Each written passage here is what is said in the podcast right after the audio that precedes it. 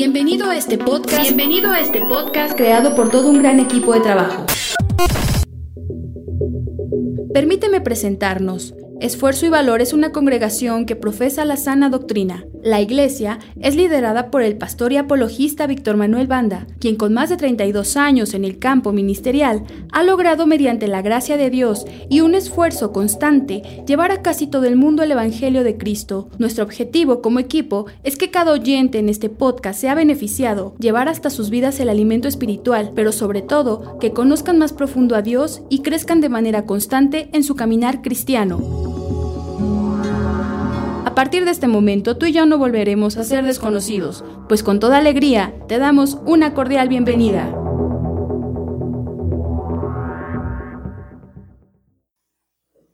Primero Timoteo 3:14 Esto te escribo, aunque tengo la esperanza de ir pronto a verte, para que si tardo sepas cómo debes conducirte en la casa de Dios, que es la iglesia del Dios viviente, columna y baluarte de la verdad. Hasta ahí la escritura. ¿Quién recuerda que es un baluarte? Es una fortaleza para proteger y es lo que es la iglesia, una defensa de la verdad. Pueden ellos eh, lanzar sus acusaciones, pero nosotros tenemos que defenderla. No debemos de hacernos como de oídos sordos, sabrá por qué lo dijo, no entiendo. Algunos cristianos cobardes eh, quieren esconderse también detrás de las escrituras para no defender el Evangelio y dicen, Dios no quiere que peleemos, pero si no quisiera que peleemos, ¿por qué nos metió en esta batalla? Estamos en una batalla contra el diablo, contra el mundo, contra el pecado y contra todo conocimiento, dice 2 de Corintios capítulo 10, todo conocimiento que se levante contra Cristo, ahí es donde nosotros estamos en pleito. Vamos entonces a pasar a un repaso general desde el principio. La Biblia compuesta por 66 libros, dividida en Antiguo Testamento con 39 libros, 27 libros son los que componen nuestro Nuevo Testamento. Esto también se conoce, aparte del Antiguo Testamento, se conoce por los judíos como el Tanakh. El Tanakh es la palabra hebrea de lo que sería los 39 libros. El judío no cree, no acepta que esto sea palabra de Dios. Ellos solo tienen el Antiguo Testamento. Escrita en tres idiomas. Repitan todos. ¿Son lenguas semíticas o lenguas muertas? Muy bien. Mencioné yo algunos de los libros, algunos de los libros que fueron escritos en arameo, los que fueron escritos en griego. ¿Alguien recuerda la, primera Biblia? ¿Cómo se llama la primera Biblia escrita en griego? Septuaginta. A veces algunos la pronuncian Septuagenta porque es una palabra griega que eh, denota o se traduce de la palabra 70 y se le dio ese nombre porque fueron 70 ancianos, en realidad fueron 72, pero el número se redondea en 70, fueron 70 los que trabajaron en esta traducción. Un rey llamado Ptolomeo Filadelfo fue el que ordenó dicha traducción. Él tenía una de las bibliotecas más grandes en su época y al revisar todos sus libros que tenía se dio cuenta que no tenía la Biblia, que para aquel tiempo ya era un libro conocido en la cultura antigua, así es que envió envió por un sacerdote llamado Eleazar a la tierra de Israel, le dijo cuál era su proyecto, quería tener la Biblia pero como esta solo estaba en arameo y en hebreo arameizado, entonces tradujeron aquellos escritos al griego. Y entonces de esta traducción nace la Septuaginta o la Septuaginta. Las traducciones arameizadas se conocen como los Targumim, son los libros traducidos al arameo. La Septuaginta al griego. Y el hebreo, bueno, fue el idioma, el idioma original que muchos, muchos de los libros fueron escritos. En arameo, por ejemplo, se escribió una parte del libro de Daniel. El Evangelio de Mateo está escrito en arameo, no en griego. El Evangelio de Lucas, Juan y Marcos sí está escrito en griego. Escrita por 40 autores durante un periodo de 1600 años, escrita en tres continentes. ¿Todos juntos? Muy bien. ¿Por qué 40 autores si solo tenemos, o en este caso tenemos 66 libros, ¿por qué solo 40 autores? A ver ahí con mi hermano Oscar. Porque unos escribieron más libros. ¿Cómo? Pedro. ¿Cuántos escribió? Dos. Correcto, muy bien. De eso ahorita, ahorita nos vamos a concentrar en el Nuevo Testamento, pero ahorita estamos nada más tratando de encontrar la razón por qué de 66 libros solo tenemos 40 autores, porque algunos de ellos tienen varios libros como autores. Bien, pasamos a la siguiente. Eh, versículo a memorizar. Hebreos 4:12. Todos juntos. Porque la palabra de Dios es viva y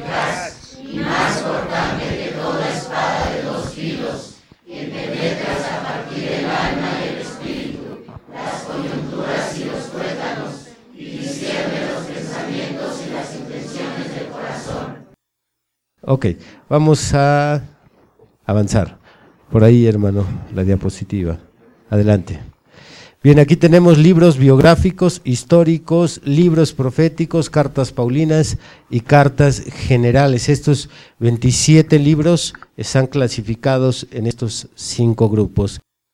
Ok, vamos todos juntos, libros eh, biográficos, todos juntos. Mateo, Marcos, Lucas y Juan. Libros históricos. Hechos. Cartas paulinas. Romanos.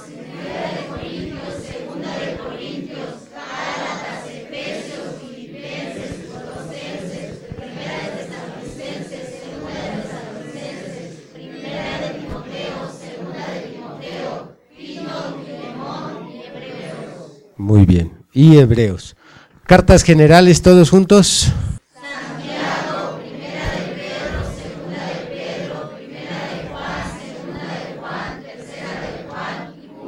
Muy bien. Avanzamos otro poquito. Y aquí tenemos en orden ya este, los primeros nueve libros, están en orden. A los versículos, vamos a comenzar con 1 de Pedro 1.14. Todos juntos, como hijos obedientes.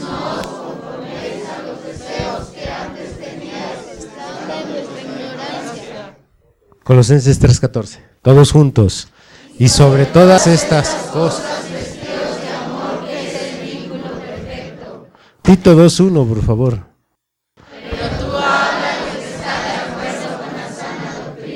Segunda de Corintios 10, 18, todos juntos, porque no es aprobado aquel...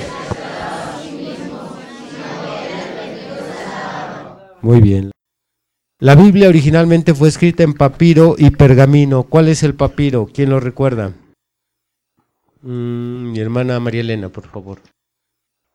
Recuerdo que es un árbol, bueno, es una planta y este la ponen a secar y iban sacando los, los papiros. Muy bien, hermana, gracias.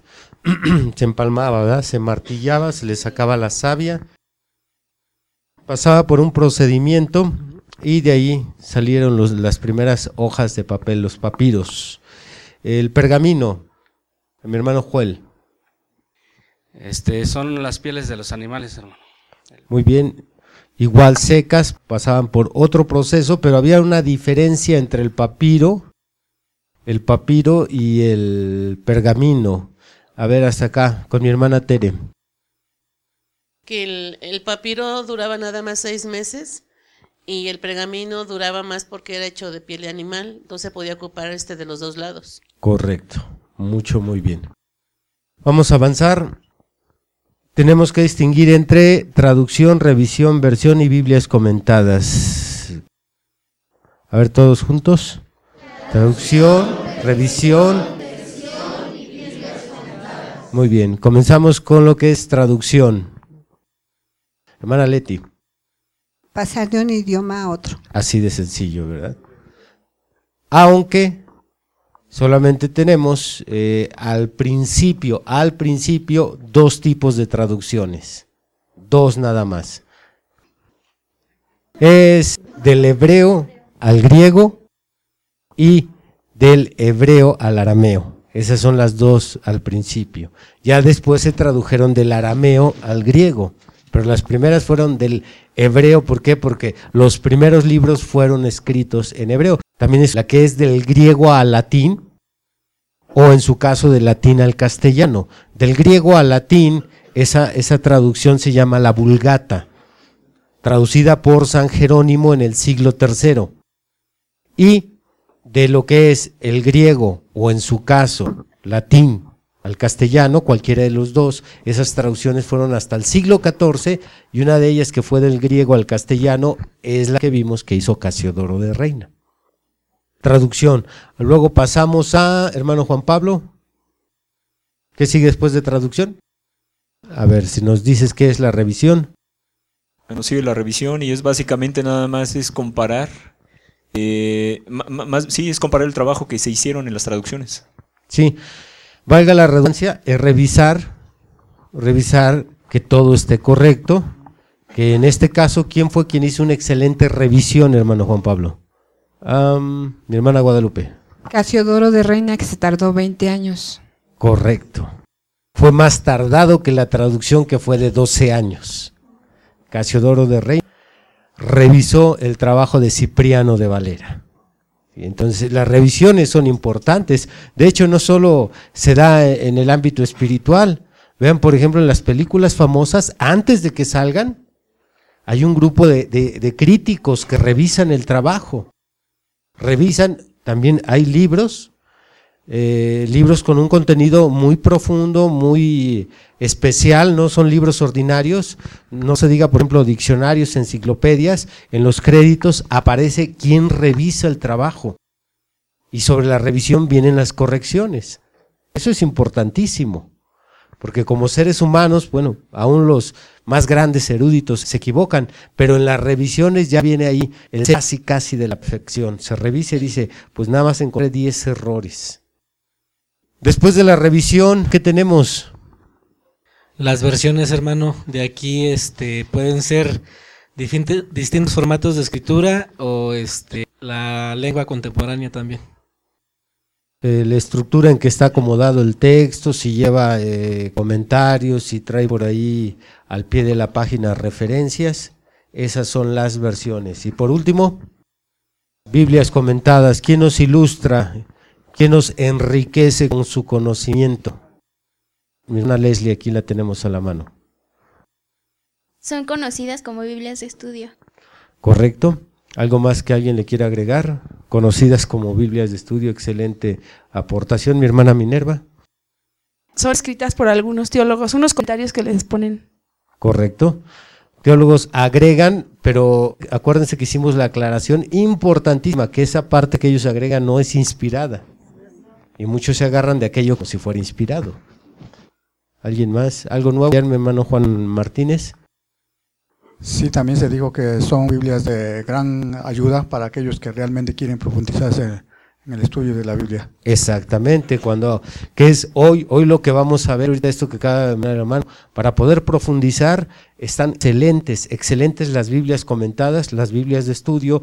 Esto estaría conectado a lo que escucharon en la cápsula. No es lo mismo estudiar con un sistema inductivo a estudiar con un sistema deductivo. El sistema deductivo toma su conocimiento de los expertos, el sistema inductivo produce su propio conocimiento, sus resultados y sus conclusiones. Entonces, para un estudio profundo no hay como las Biblias comentadas. Entre las más, más que yo he estudiado, que tienen profundidad de doctrina, es la Biblia Thompson. Excelente. Trae mapas, trae en este caso biografías, trae esquemas de estudio. Tener un esquema de estudio es tener un orden, empezar, finalizar con esto. La Thompson es de, de las mías favoritas para profundizar cuando no encuentro algo en otro lado. Hay más, ¿eh? está la Scofield, pero yo les recomiendo la Thompson. Sí, hermano. Sí, bueno, también de que las Biblias comentadas, tanto su- sus comentarios, perdón, del- de los teólogos, tanto pueden estar correctos como incorrectos. Muy bien. Sobre todo donde hay mucho riesgo es cuando se trata de asunto de revelación. Pero cuando es información geográfica, historia, esas Biblias comentadas están excelentes. La pantalla, hermano. Adelante. Salmo 119, 40. Este sí está difícil. Todos juntos. Muy bien. Aquí tenemos los libros biográficos con las características muy, pero muy resumidas de los cuatro autores. Mateo, Marcos, Lucas y Juan. Bien, vamos a ver, quítame la pantalla. Comenzamos con mi hermano Arturo Campos. A ver si nos dice, por favor, cualquiera de los biógrafos, quién fue cualquiera de los cuatro de acuerdo a lo que anotamos aquí, hermano. Lucas, Lucas, ¿Quién fue? ¿Quién fue Lucas de acuerdo a lo que vimos aquí? El médico. Muy bien. ¿Qué más, hermano? Aparte de venir allí. Fui compañero de Pablo. Correcto. Correcto. Gracias, gracias a, a esa compañía, eh, Pablo, Pablo pudo escribir muchas cosas porque Lucas era un excelente, excelente historiador. Está considerado entre los historiadores más grandes de, los primeros siglos, junto con Eusebio de Cesarea, junto con Tertuliano. Hay muchos historiadores y entre ellos de esa categoría entra Lucas, de quien tenemos de él dos libros en la Biblia. Eh, ¿Quién fue Mateo? Por ahí el micrófono a mi hermana Tere. Mateo este, fue un recaudador de impuestos. Correcto. ¿Cómo lo llamó el Señor? ¿Recuerda? Levi. Muy bien. Excelente. Pásale el micrófono a mi hermana Blanca. Marcos, hermana. ¿Quién fue Marcos? Eh, discípulo del apóstol Pedro. Correcto. Y su evangelio, su evangelio es el más antiguo de los cuatro evangelios. El más antiguo. No están en orden cronológico en que fueron escritos, sino más bien se cree que tanto Lucas como Mateo, para escribir su evangelio, se apoyaron en el evangelio de Marcos. El evangelio de Marcos es el más antiguo. Muy bien, y ya nada más nos falta uno. Juan. A ver todos, ¿quién es Juan? El discípulo amado, ¿verdad? Aquel que se regostaba en el pecho del Señor. Muy bien. Eh, la pantalla, hermano. Vamos a recorrer un poquito. Y tenemos eh, los siguientes libros y llegamos hasta Filemón. Nos quedamos en Gálatas, que es el que está antes de Efesios. Y luego ya pasamos a Efesios y concluimos en Filemón. Los nueve completitos, ¿quién me los dice? Los nueve completos. Aquí mi hermana Ingrid. Efesios, Filipenses, Colosenses, Primera Tesalonicenses, Segunda Tesalonicenses, Primera de Timoteo, Segunda de Timoteo, Tito y Filimón. Excelente. Bien, la luz, por favor. Pasamos la primera Biblia completa. Recuerde que hubo traducciones parciales de la palabra de Dios. Bueno, yo mencioné entre ellas la Biblia alfonsina, que es una traducción parcial de las escrituras, no es una traducción con los 66 libros, solo se tradujo una parte. Eh, la Biblia de Valdés, otra traducción parcial, no una traducción completa. La primera traducción completa al castellano es la Biblia del Oso, que se terminó en 1569. ¿Cuántos años dijimos que se tardó la revisión? 20 años y fue Casiodoro de Reina quien la escribe y Cipriano de Valera quien la revisa. Muy bien, pasamos a la siguiente. Hoy vamos a agregar a nuestro estudio lo que es el lenguaje de la Biblia. Lenguaje de la Biblia es literal, simbólico, profético. Aquí tenemos en el lenguaje de la Biblia, hablando de lo que es el texto, lo que usted va a leer, es en, lo que fallan muchos, en que solo leen, leen la Biblia de esta manera, literalmente. Y leer literal es leer y darle una aplicación a lo que está leyendo tal como lo dice ahí. Por ejemplo, si usted lee en la Biblia que dice que llegaron dos leprosos o cinco leprosos o un leproso y dice, ¿qué significa eso? Nada más que lo que ahí dice, que llegaron estas personas leprosas y punto. No es otra, otra cosa, no, no representa, no significa nada, tal como ahí está escrito, tal como se lee, eso es eh, lo que es el lenguaje literal de la Biblia. Pero existe un lenguaje simbólico que al leer ahí, lo que ahí dice no significa o no se aplica literalmente. Tenemos muchísimos ejemplos. Algo de esto yo este, comparto en, en algunas de las cápsulas. Trato de hacerle entender a las personas que piensan que la Biblia se contradice, que cometen el error de estar leyendo literalmente en, lugar de leer simbólicamente. Leer simbólicamente es descubrir que lo que dice el pasaje solo es un símbolo, no se está refiriendo en la realidad a lo que dice ahí. Podemos tomar de ejemplo Apocalipsis, que es el libro más rico en símbolos, donde se habla de leones, se habla de ovejas, se habla de caballos, se habla de carrozas, se habla de fuego, agua, mares, bestias. Todas esas, esas expresiones son simbólicas. Cuando el apóstol Juan dice, cito por ejemplo Apocalipsis capítulo 13, versículo 1, vi a una bestia que salía del mar, o en este caso que salía de la tierra, y en Apocalipsis 17 es otra bestia, vi una bestia que salía del mar. No es una bestia literal, no se está refiriendo a un animal, es un símbolo lo que está ahí. La tierra es un símbolo, el mar es un símbolo. Leer simbólicamente es la parte contraria a leer literalmente no es lo que dice ahí, sino más bien eso que dice ahí está representando otra cosa. Eso es lo que hacen los símbolos. Repitan, los símbolos representan algo. Los símbolos representan algo. Entonces, solo con un estudio constante podemos ir poco a poco detectando qué cosas son simbólicas y qué cosas son literales. Qué cosas son simbólicas, qué cosas son literales. Juan ve en Apocalipsis capítulo 5 a un cordero como inmolado.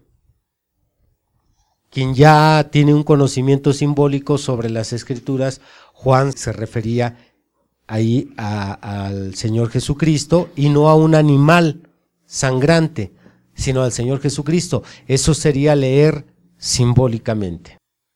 Y por toda la Biblia usted va a encontrar simbología. Por ejemplo, para entender la simiente de la serpiente, tenemos que entender simbología, porque si usted piensa que eran árboles literales, nunca le va a cuadrar la doctrina. Los árboles del Génesis capítulo 2 y 3 son simbólicos. El árbol de vida, el árbol de la ciencia del bien y del mal y el árbol de la vida. Esos tres son simbólicos y no literales. Y la tercera forma de leer la Biblia es de una manera profética. También por eso muchos se hacen bolas, se quiebran la cabeza y dicen, ah, caray, pero ¿por qué dice aquí esto y esto? Les voy a poner un ejemplo bien sencillo, pero bien sencillo. Abran ustedes, por favor, Génesis capítulo 1. Y con este versículo usted casi, casi se anda convirtiendo en un apologista. Dice el versículo 28. Dice, y los bendijo Dios y les dijo, fructificad, multiplicaos, llenad la tierra y sojuzgadla, y señoread en los peces del mar, en las aves de los cielos y en todas las bestias que se mueven sobre la tierra. Muchos de los que encuentran errores, así como ellos los llaman, entre ellos Ariel Villazón, dicen, aquí está muy claro. Dios les está diciendo que se multipliquen y Eva no aparece sino hasta el capítulo 2. ¿Y ahora cómo le vas a hacer? Dios le está diciendo multiplíquense, fructifíquense, llenen la tierra. Y Eva no estaba. Ah, es que está hablando el lenguaje profético. El mandamiento se está dando antes de que aparezca Eva para que éste se aplique. Y si alguien dice, no, no, no, no lo puedo aceptar, esa es la forma en que tú lo interpretas. No, la Biblia sí está. Toda la Biblia sí tiene en muchos pasajes lenguaje profético. Puedo seguir agregando. Otro de ellos sería en el mismo Génesis, cuando Dios le dice a Adán y a Eva, por tanto, dejará el hombre a su padre y a su madre. Si ellos fueron creados, no tenían papá y mamá. Ah, es que el mandamiento ahí es profético, es a futuro, no es en ese instante. Y si uno no tiene cuidado de, de saber qué partes son proféticas, ahí es donde empieza el quebradero de cabeza. No, pues yo creo que sí, los que dicen que está mal, está mal, porque mira, aquí dice así, ya está. Bueno, están leyéndolo mal. A veces están leyendo lo simbólico como literal o lo profético como literal y nunca les va a cuadrar. Por eso Dios así lo dejó para que se volvieran locos aquellos pobres. Ya ahí están quebrándose la cabeza de encontrar errores. Eh, Villazón dice que encontró 1500, pero señaló otro volumen que dice que son nueve, siete volúmenes, perdón, nueve mil errores. Pobrecitos, si entendieran esta regla. Así es que cuando usted lea la Biblia, usted va a tener que escoger una de estas tres formas según el capítulo que esté leyendo. Si va a leer Apocalipsis, ¿qué lenguaje va a leer? Simbólico porque tiene mucha simbología. El profético está a, a, lo largo de toda la Biblia. En unos pasajes aparece ahí mezclado con lo literal. Y como final, la Biblia no puede ser interpretada sino por ella misma. Fue lo que dijo Pedro, que la palabra de Dios no es de interpretación privada. ¿Qué significa esto? Que no hay ningún hombre que, tenga la autoridad de decir, esto aquí significa esto. Él no puede decirlo de él mismo, porque quien lo ha hecho ha desviado a muchas personas. Más bien, cualquiera que interprete la Biblia tiene que interpretarla a través de qué? De la misma Biblia. Vamos a poner un ejemplo muy sencillo. Abran Apocalipsis, capítulo 1. Y todo lo que vamos a leer aquí es simbólico. Simbólico. ¿Ya lo tenemos? Dice Juan en el versículo 12. Juan en el verso 12. Y me volví para ver la voz que hablaba conmigo, y vuelto vi siete candeleros de oro. Y en medio de los siete candeleros a uno semejante al Hijo del Hombre, vestido de una ropa que llegaba hasta los pies, y ceñido por el pecho con un cinto de oro. Su cabeza y sus cabellos eran blancos como blanca lana, como nieve, sus ojos como llama de fuego, sus pies semejantes al bronce bruñido, refulgiente como en un horno, y su voz como estruendo de muchas aguas. Solo me voy a enfocar a la voz, a la voz que vio Juan. Su voz como estruendo de muchas aguas. Esas aguas, esas aguas, ese estruendo de muchas aguas, simboliza a una multitud de personas. Entonces, ¿cuál sería la pregunta más sensata que usted me haría a mí al darle yo esa interpretación? A mi hermana María. ¿En qué escrituras respaldan lo que nos está diciendo? Correcto. ¿Qué escrituras respalda usted eso? ¿Por qué? Porque la Biblia no puede ser interpretada sino por ella misma. ¿Qué versículo agarró usted para interpretar que esa multitud o esas aguas es una multitud de gente? ¿De dónde lo sacó? E, esa es la pregunta sensata. Si nadie tiene el derecho a interpretar la Biblia más que la misma Biblia, por ejemplo, esto es clave para debatir, hermanos. Cuando los testigos de Jehová dicen, no, es que mira, no hay infierno, y yo cito Lucas 16, al joven rico que se fue al lago de fuego, que está pidiendo que se refresque su lengua, solo con, con tantita agua ahí en la punta. Dicen los testigos de Jehová, porque me lo han dicho a mí muchas veces, eso de ahí es simbólico. Le digo, ok, ahora dime qué escritura respalda que eso es simbología. Y no la tienen, porque ellos mismos la interpretan. Pero la Biblia se interpreta a ella misma. Dile a que está al lado, no te necesitamos. Ella solita se interpreta, yo nada más cito lo que ella dice. Ahora pase usted a Apocalipsis 17. Aquí en el capítulo 1 acabamos de leer cómo es que Juan, aquella voz, la escuchó como estruendo de muchas aguas. Repitan, estruendo de muchas aguas.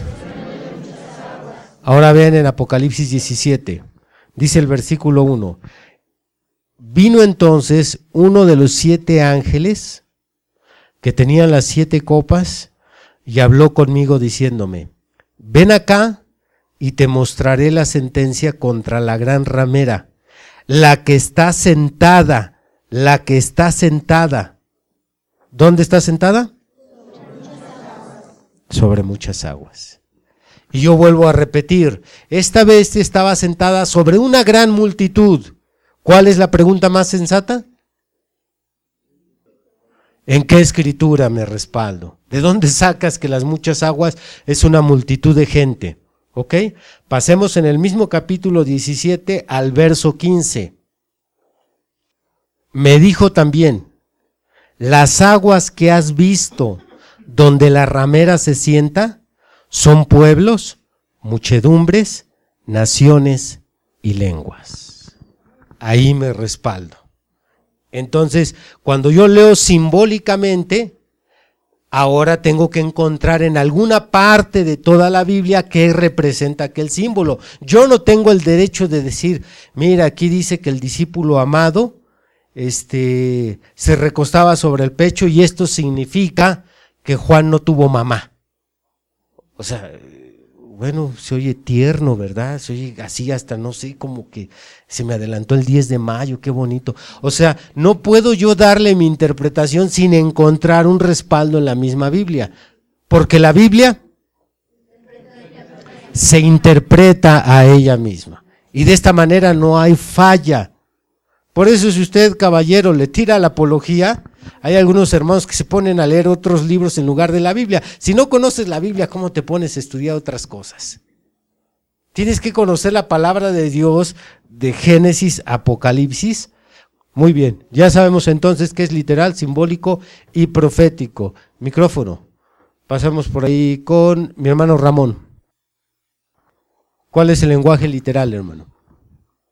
¿Es solo lo que se lee, pastor? Bien, este, vamos a ver simbólico. Pasamos el micrófono aquí a mi hermana María Elena. ¿Cuál es el simbólico, hermana? Con sus palabras. Bueno, el simbólico sería, por ejemplo, cuando se toma este, una figura para, para interpretar alguna cosa, por ejemplo, ahorita lo que se dijo de, de las aguas, que es simbólico. Muy bien, algo más que nos falte sobre simbólico. A ver, mi hermana Ana. De lo que nos acaba de decir de que representa a algo. Correcto. Todo aquello que representa a algo es simbólico. Hay ocasiones que aparecen leones literales, como el que mató Sansón. Pero hay otros leones que no son literales, como el león rugiente que anda buscando a quien devorar. Ese no es literal, ese es simbólico. ¿Quién es? Satanás. Correcto. Profético Uh, traes el micrófono aquí con hermana Itzayana. Para ver cuál es el lenguaje profético. Es el que se dice ahorita y se cumple después. Correcto. Se menciona como si fuera en ese momento, pero en realidad es para futuro el mandamiento. Muy bien, pasamos a la siguiente, hermano. Diferencias entre leer la Biblia, estudiar la Biblia y enseñar la Biblia. Son tres cosas que se distancian por una, en este caso, un espacio considerable. Y esa diferencia radica en la dedicación, meditación e investigación y preparación.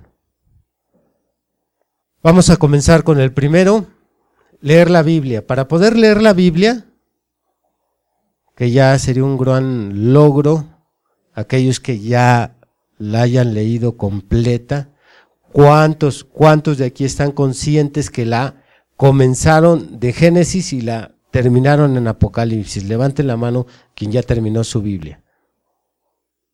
Bueno, hay muchos todavía que les falta leer la Biblia completa. Y para poder leer la Biblia se necesita aquí primero dedicación. Solo para leerla con pura dedicación. Hacerse un hábito diario. Si es posible, diario. Si por una u otra circunstancia no es diario, cada tercer día. Tener por ahí un calendario de lectura. A veces vienen en algunas Biblias al principio. Lea la Biblia en un año. Otros, gracias a Dios, la leímos en mucho menos tiempo pero sí necesita usted dedicarle diario un tiempo, un capítulo, tres capítulos, dos capítulos, para poder leer la Biblia completa, solo dedicación. Pero para quien quiere estudiar la Biblia se necesita meditación. Para estudiar la Biblia sí se requiere forzosamente meditarla, porque quien lee la Biblia normalmente la lee de corrido brincándose muchas palabras que ni entiende, brincándose frases que no entiende, brincándose quizás muchas preguntas que mientras va leyendo están surgiendo en la mente. ¿A qué se refiere esto? ¿Por qué hicieron esto? ¿Cómo fue que sucedió? ¿Quién es este personaje? No, uno se va leyendo así de corridito, seguidito.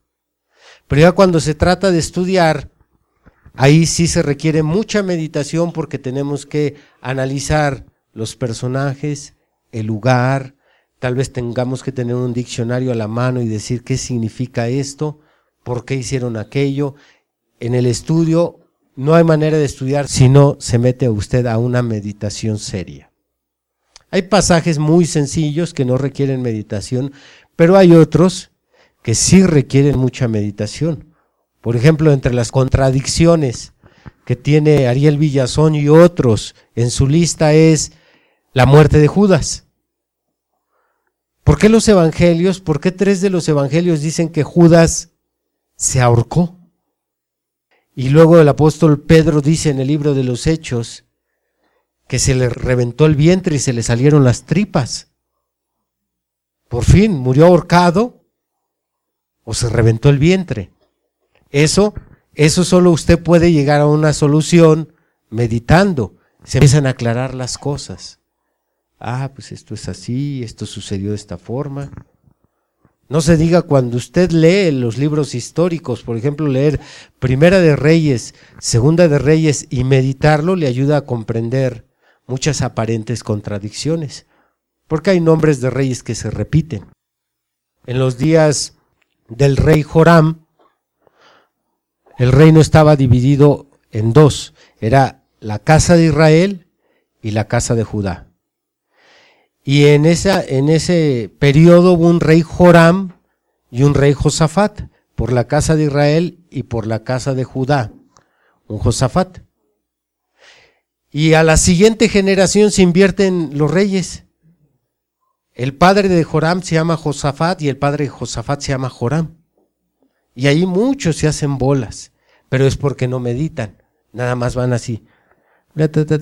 Terminé otro, otro, y ya, acabaron la Biblia. No la entendieron, pero la terminaron. No levanten la mano. Entonces, para estudiar la Biblia, ¿qué necesitamos? Meditación, meditación e investigación. ¿Sí? Solo meditación. Pero ya cuando es enseñar la Biblia, se requiere dedicación, meditación, más investigación y preparación. Es el requisito que yo tengo para los ministros. Por eso ustedes van a notar que en ocasiones pasan y repiten un sermón. ¿Por qué? Porque no tienen una buena investigación y, y no tienen una preparación adecuada para enseñar a las personas. Hay una gran diferencia entre ser un predicador y ser un repetidor de la Biblia. Si yo predico, yo tengo que llevarlos de una manera más profunda al contenido, al contenido de la Biblia. Pero hay unos repetidores que se llaman predicadores y hacen lo siguiente. Voy a, tomar un versículo para que capten cómo son los repetidores. Vi en el cielo una señal grande y admirable. Siete ángeles que tenían las siete plagas. Hermanos, aquí dice, aquí dice que, que Juan vio una señal. Aquí dice, hermanos, ¿eh? Y, les voy a decir cómo era la señal. Eh, eran ángeles y, llevaban siete plagas. La Biblia lo dice, hermanos. Pues sí, pues ya lo leyeron. Pues sí. Esos son los así llamados predicadores de hoy en día, o de los de repente que ustedes ven que suben aquí. Son solo repetidores, pero predicar es profundizar en el estudio y enseñar lo que no dice, pero sí dice porque está ahí en el texto escondido, pero hay que, hay que hacer una investigación y después ya preparar mi tema. ¿Están de acuerdo? ¿Cuántos creen que la Biblia prohíba fumar? Levante la mano. Bueno, pocos creemos que la Biblia prohíbe fumar. Tal vez si yo preguntara, ¿la Biblia dice textualmente que no fumes? Ah, entonces diríamos, no, no lo dice pero sí lo prohíbe. Pero se requiere una investigación y una preparación para probar que la Biblia lo prohíbe, porque directamente no lo dice. Entonces, para los que tenían la mano abajo y iban ahorita por sus Malboro, lo siento, la Biblia. Dile al de al lado, la Biblia lo prohíbe pero solo con investigación y preparación. Bien, pasamos a datos históricos. La primera Biblia impresa se conoce como la Biblia de Gutenberg, que se imprimió en el año 1455, se terminó en Maguncia, Alemania.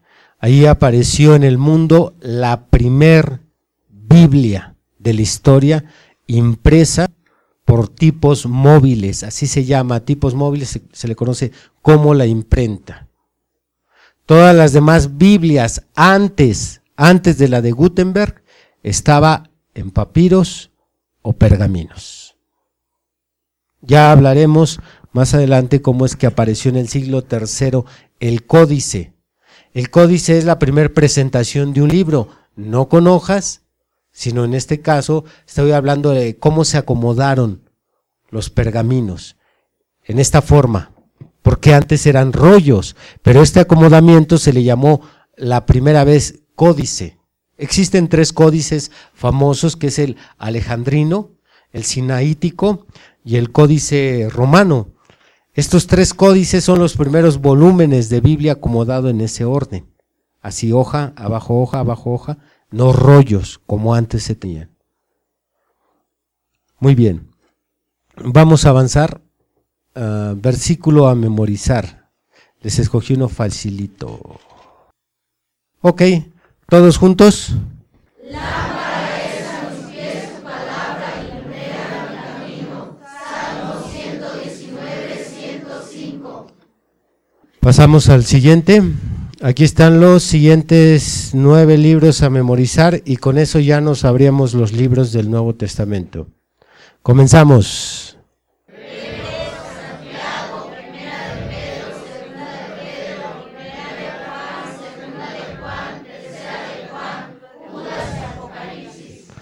Estos nueve están muy, muy facilitos porque nada más eh, estos cinco no nos costaría trabajo. Quizás familiarizarnos con estos dos. Y estos tampoco, porque cualquiera sabe que el Apocalipsis es el último libro de la Biblia. Por eso estos nueve están muy, muy sencillitos. Una vez más todos.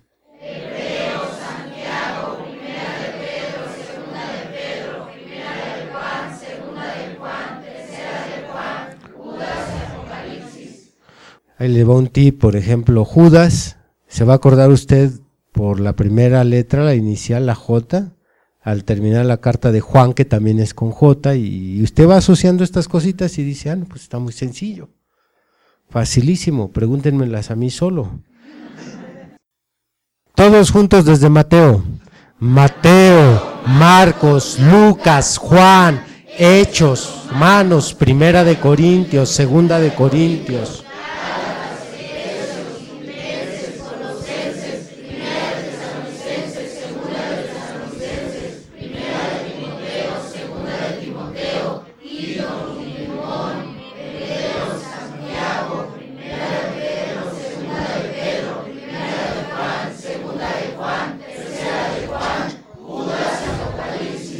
Muy bien. Para el siguiente domingo, todos, todos debemos ya tener el conocimiento de los 27 libros. Todos. Necesitamos irnos más rápido porque el Antiguo Testamento es más complicado cuando entremos a los libros biográficos, a los libros históricos, a los libros proféticos. Entonces es importante ahorita que no se nos olvide esto, tienen que estarlo repasando. Entre los autores de la Biblia, entre los 40 autores de la Biblia tenemos pescadores, reyes, poetas, médicos, fabricantes de tiendas, sacerdotes, coperos, pastores, sembradores, caudillos, jueces, escribas, profetas, gobernadores, cobradores de impuestos. Perdón, aunque el autor intelectual, el autor intelectual es Dios, Sabemos, como dice el apóstol Pedro, que él, Dios, inspiró a estos hombres a que ellos escribieran lo que está en los libros que conforman la Biblia. Si la Biblia solamente fuera de personas inteligentes, los autores, grandes genios, grandes sabios, bueno, correría el riesgo de que se le diera el crédito a los hombres y no a Dios la autoría. Se diría, no, pues es que tremendo Salomón, sabio, Job, un hombre sabio. Pero encontramos que entre los autores hay pescadores, que lo único que sabían es de ceviche, filete, nada más. De pescados. Tenemos entre los pescadores a uno que escribió dos cartas, y que reconoció que no sabía mucho, porque en su segunda carta, refiriéndose a Pablo, dice Pedro, a nuestro amado hermano Pablo, al cual se le ha dado una sabiduría, Pedro no la tenía. Así es que tenemos pescadores como Pedro. ¿Quién más tenemos como pescador que es autor de algún libro? Juan, correcto. Juan, cinco libros, un pescador. Porque Juan era hermano. ¿De quién? De Pedro, ¿sí? ¿De quién era hermano Juan, hermano? De Andrés. Jacobo era hermano de Pedro. Entonces, los cuatro venían de una familia de pescadores no tenía nada de teólogos. Tenemos reyes, autores de la Biblia como Salomón, autor de tres libros, los Proverbios, Eclesiastés y los Cantares. Tres libros fueron de un rey. Tenemos poetas como autores de la Biblia, como quién hermano Carlos Moreno, como Asaf, es uno de los que escribió algunos salmos, él era poeta, pero el más famoso de los poetas no lo mencionó, David. David, eh, oh Dios mío, ha pasado su poesía hasta nuestro tiempo. El Salmo 23, ¿quién no lo conoce? ¿Quién no lo canta? ¿Quién no lo entona? Tenemos médicos, ya mencionamos a quién. Lucas. Fabricantes de tiendas. Pablo. Junto con Priscila. Priscila y Aquilas. Ya le dio otro oficio a Silas, mi hermana, pero... Ok, Priscila y Aquila hacían tiendas junto con Pablo. Tenemos a sacerdotes. Por favor, por favor, iluminen mi mente. sacerdotes como autores de la Biblia. Esdras, correcto. El sacerdote Esdras. Oh, tremendo hombre, un día tendremos que estudiar de él, porque él hizo algunas de las traducciones de la Biblia de, del hebreo al arameo. Esdras, un sacerdote. Tenemos a sembradores.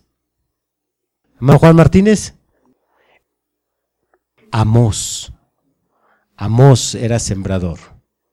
Y lo dice textualmente. Pero bueno, si un día leen el libro de Amós, van a descubrir estas cosas. Ahora sí, coperos, facilito. ¿A quién tenemos, hermana Juanita? Nehemías el copero, el que le servía. ¿A qué rey? Ciro, rey de Persia. Tenemos a pastores. David, hermano Juan. Amós también era pastor, no solo era sembrador. Tenemos a caudillos. Josué, el caudillo que dejó su libro. Tenemos a jueces como autores de la Biblia. ¿Perdón? Samuel, primera y segunda de Samuel. Y se cree que también es autor de primera y segunda de Reyes, pero no es muy seguro. Escribas. Esta sí está más complicada, pero a ver si hay alguien por aquí que le guste el estudio. Escribas como autores de la Biblia. Uno de los escribas se llama Habacuc y uno que le ayudó a escribir a Jeremías, porque el libro de Jeremías no lo escribió propiamente Jeremías, sino el escriba. Jeremías, bueno, fue el que trajo la profecía. Ustedes van a leer que incluso el rey Sedequías quemó los escritos de Jeremías y lo tuvieron que volver a escribir por segunda vez. Tenemos a profetas, este está más fácil porque pues, hay una lista larga, gobernadores como escribas. A ver quién nos saca los ojos. Hermana Wendy. Daniel. Pues Daniel, correcto.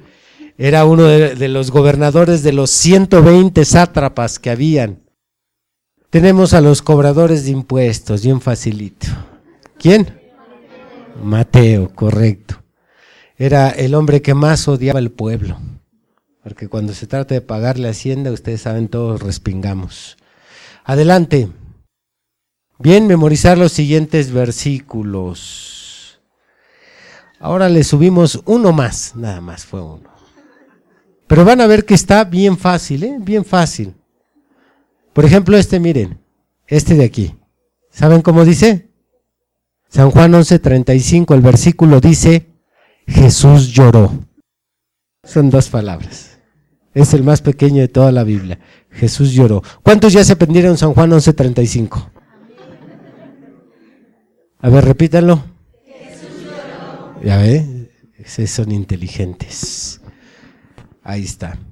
Anoten, por favor, estos son los versículos a memorizar. Muy bien, esta es la tarea para el siguiente domingo. Pónganse de pie, hermanos.